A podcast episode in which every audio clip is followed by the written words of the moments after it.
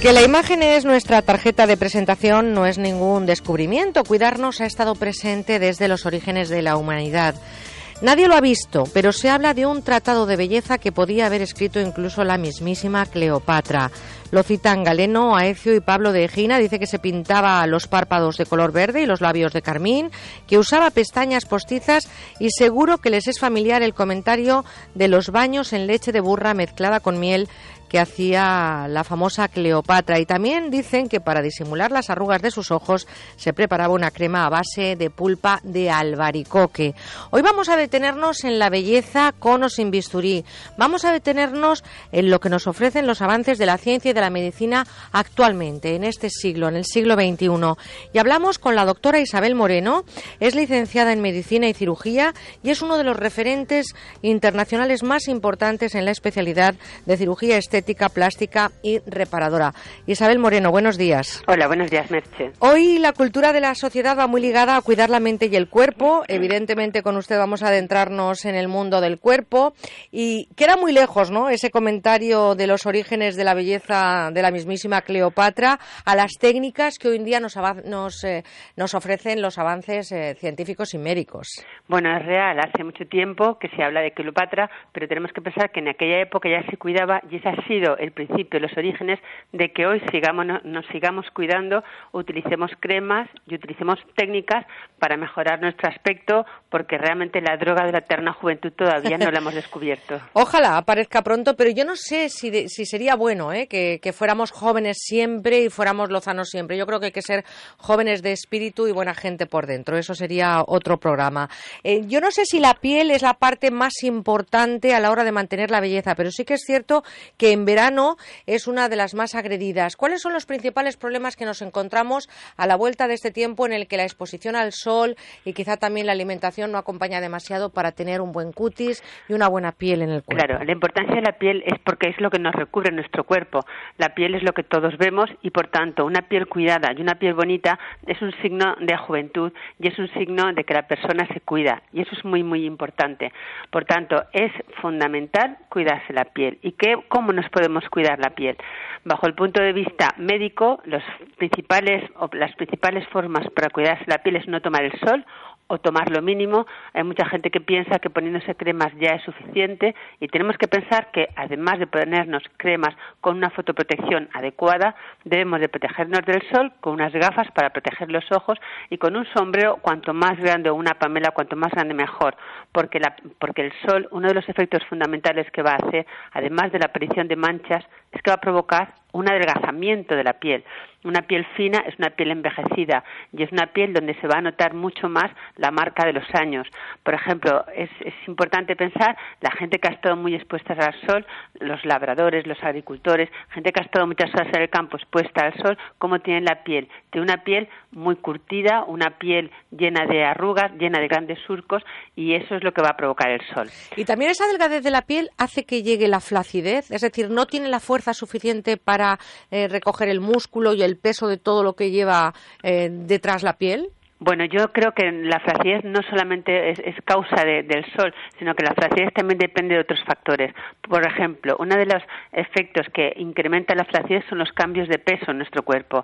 Es muy importante mantenerse delgada, o ese es mi criterio, y con el paso de los años, que ya la, la tónica general es que nuestro cuerpo va aumentando de peso, eso hace que estés mejor.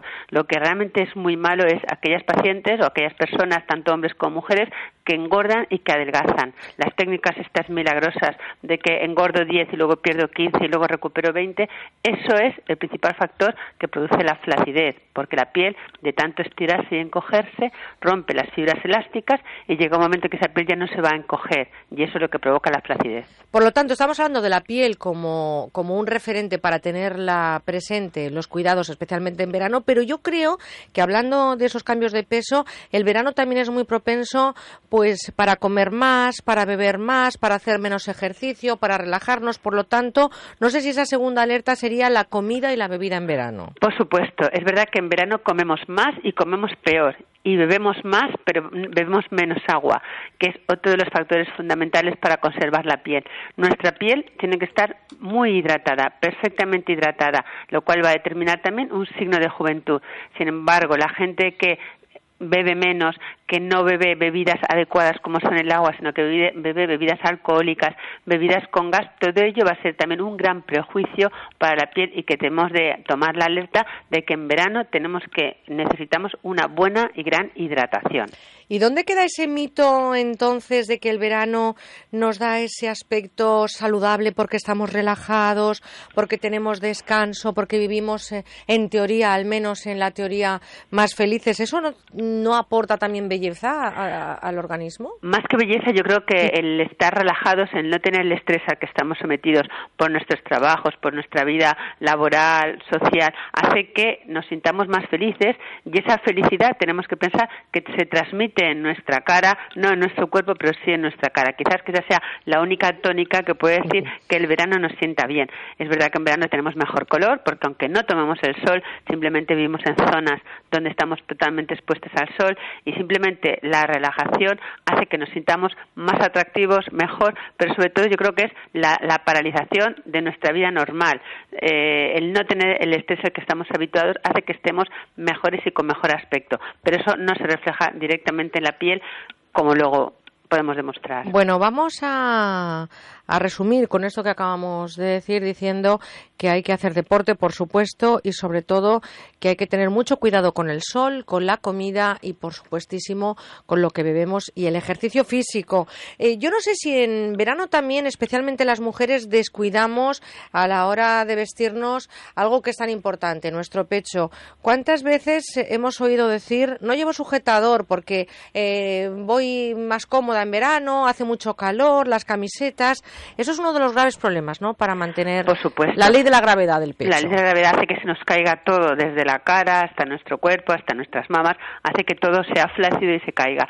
Por tanto, es muy importante seguir con nuestros hábitos de vida. No podemos decir, bueno, en verano se paraliza todo, se paraliza nuestro horario, se paraliza nuestro reloj biológico y cambiamos todas nuestras formas no debemos de hacerlo. Yo también en mi consulta veo mucha gente que te dice, no, yo sujetador, yo me he operado para no llevar sujetador. Eso es un grave error. Tenemos que pensar que nuestros pechos, cuanto más grandes, necesitan estar más sujetos. Por tanto, es totalmente un error de decir, me opero y ya me quito el sujetador para siempre. O en verano, o llevar prendas que hacen que, que tu pecho no esté sujeto, al contrario, que esté totalmente comprimido. Todo eso es un error y luego eso nos va a pasar factura. Por tanto, no perder los hábitos que llevamos durante todo el año. Hablaremos hoy, en los minutos que tenemos por delante, de belleza con y sin bisturí. Pero después del verano, doctora Moreno, ¿cuáles son las consultas más frecuentes que tienen?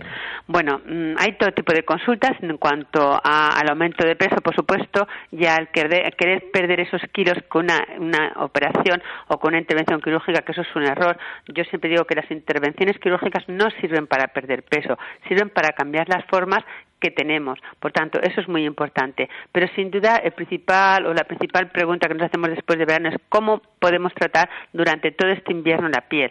Nosotros aquí en nuestra, clínica hacemos tratamientos, un poco de mantenimiento para mejorar el aspecto de la piel, para no llegar a tener una piel envejecida y ¿Cuáles son las consultas? Básicamente las manchas.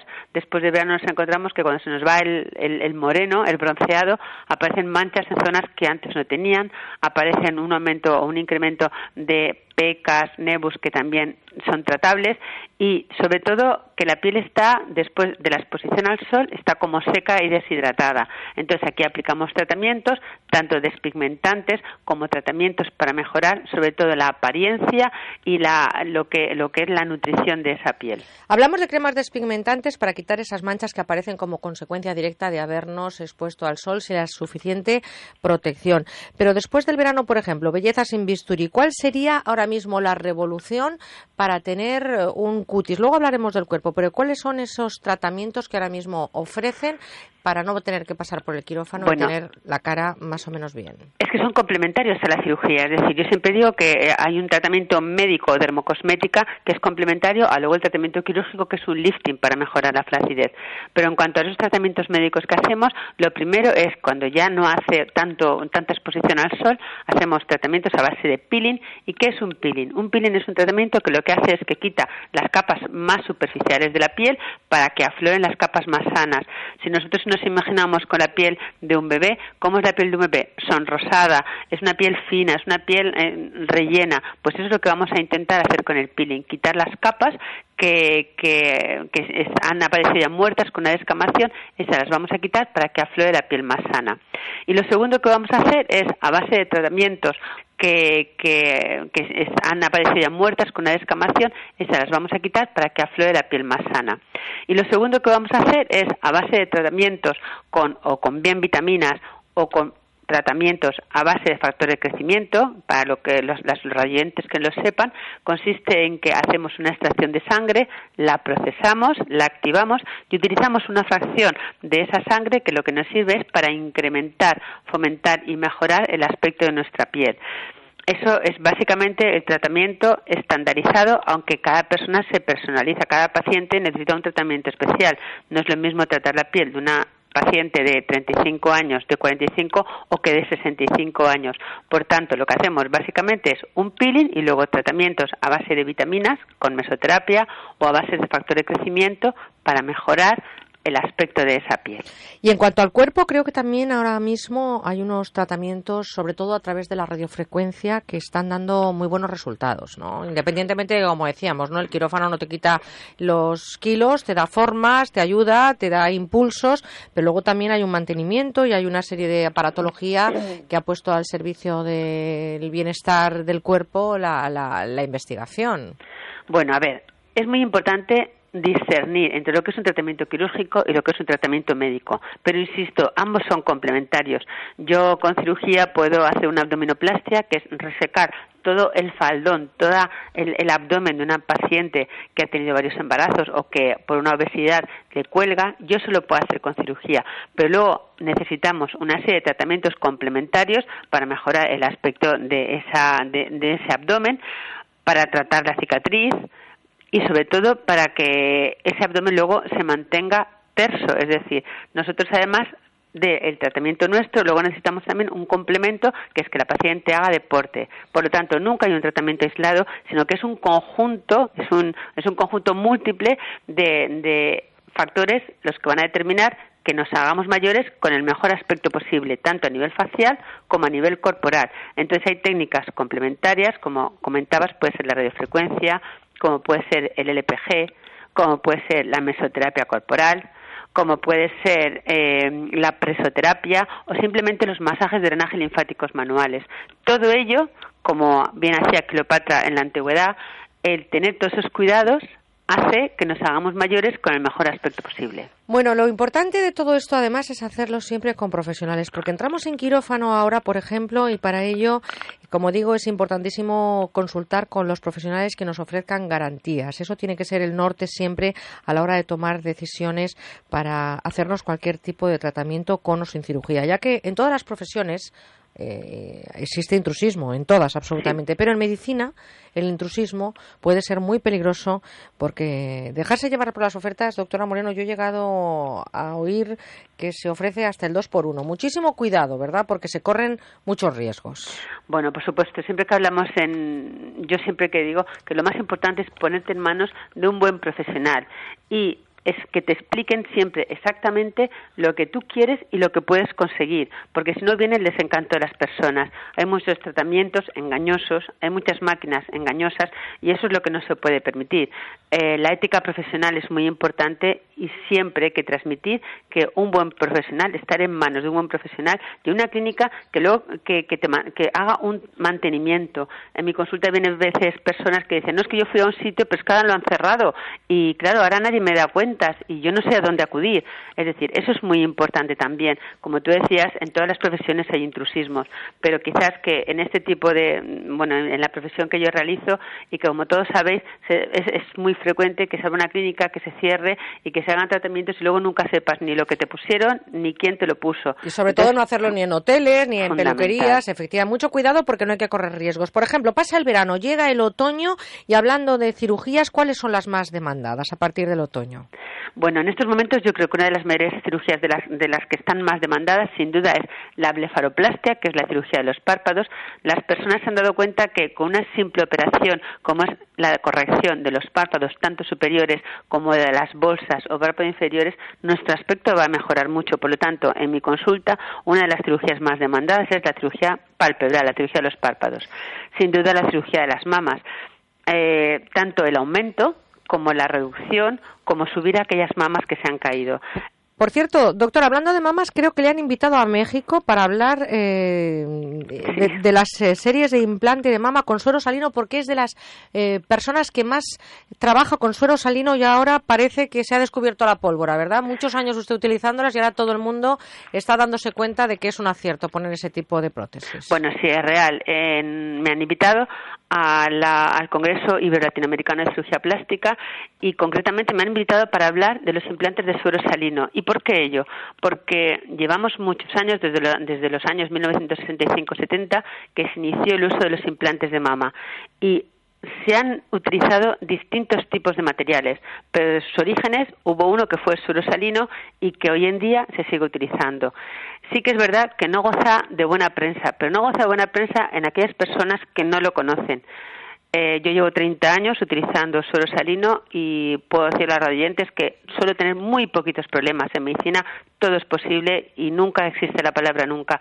Pero realmente las pacientes que tienen suero salino me lo demandan. ¿Por qué? Porque no tienen problemas. Es una sustancia que nunca se va a estropear y que en el peor de los casos lo único que puede pasar es que si algún día se rompe ese implante, el suero salino nuestro cuerpo lo va a reabsorber. Me viene a la mente las PIP famosas, ¿eh? Lo digo porque hay que tener en cuenta también los riesgos que puede correr una paciente a la hora de hacerse un implante de mama. Por lo tanto, mucho cuidado también y, por supuestísimo, dejarse asesorar. Y ahí va a estar una doctora, referente internacional en México, en ese Congreso Internacional de la Federación Iberoamericana de cirugía plástica hablando de suero salino. Y en cuanto a la cirugía de cuerpo, nos ha contado la abdominoplastia, pero ¿qué es lo que más se operan también, por ejemplo, los chicos? Ya que hablamos de belleza, ahora mismo también los cánones de belleza de los chicos han cambiado y se han introducido afortunadamente en esta rueda del cuidado. Por supuesto, los hombres se operan y cada vez se operan más. Se han dado cuenta de que las mujeres nos operamos para conseguir mejor imagen, porque eso nos hace quizás que entre comillas triunfar un poco más y a ellos les pasa lo mismo. Cada vez competimos más los hombres y las mujeres en el trabajo. Sí, los hombres operan básicamente de la cirugía palpebral, es muy frecuente, se operan de rinoplastias, se operan de otoplastias, la cirugía donde lo que hacemos es mejorar el aspecto o, las orejas que están muy despegadas se pegan, pero básicamente los hombres a nivel corporal se operan de liposucción y de ginecomastia. Esta última es la cirugía que va a reducir el aspecto o el volumen de unas mamas que se han desarrollado con el paso del tiempo. Ya aparecen en hombres jóvenes y sobre todo en hombres mayores que con el paso de los años han aumentado su peso y ya empiezan a, tener una mama un tanto femenina. Son las cirugías más demandadas por hoy en los hombres. Bueno, pues hablando de autoplastias, también recordar que la doctora Moreno ha reunido en su consulta a los más prestigiosos especialistas para hablar precisamente de cirugía de orejas. Nos tenemos que marchar, pero no me gustaría despedirme, doctora Moreno, sin hablar de lo importante que es ser serios a la hora de asesorar a pacientes y de llevar un control pre y post operatorio con esas personas que se someten especialmente al quirófano, a cirugía plástica en quirófano y con bisturí. Por supuesto, yo, como les decía, es muy importante la seriedad, la ética profesional, de que los pacientes cuando acuden a un cirujano sepan a quién acuden. Hay sociedades médicas donde les dan toda la información que ellos necesitan para saber a quién acudir y, como decía, exigir siempre la mayor seguridad. Bueno, pues seguridad en el pre, sobre todo en el postoperatorio y a la hora de decidir. Nosotros hoy hemos decidido, para hablar de este tema que ustedes también nos estaban demandando, pues la seriedad de la doctora Isabel Moreno, como digo, licenciada en Medicina y Cirugía y como están escuchando, más de 30 años en la profesión y uno de nuestros referentes más importantes internacionales en la especialidad de cirugía estética plástica y reparadora. Doctora Isabel Moreno, mil gracias por este paseo por la belleza en el que viajamos ya afortunadamente, como digo, hombres y mujeres. Así que le mando un beso muy fuerte, muy fuerte y enhorabuena por ese reconocimiento, especialmente por el que le hacen sus pacientes. Muchísimas gracias. Me ha sido un placer, como siempre, estar con vosotros y difundir esta especialidad que tanto me gusta. Un abrazo. Gracias.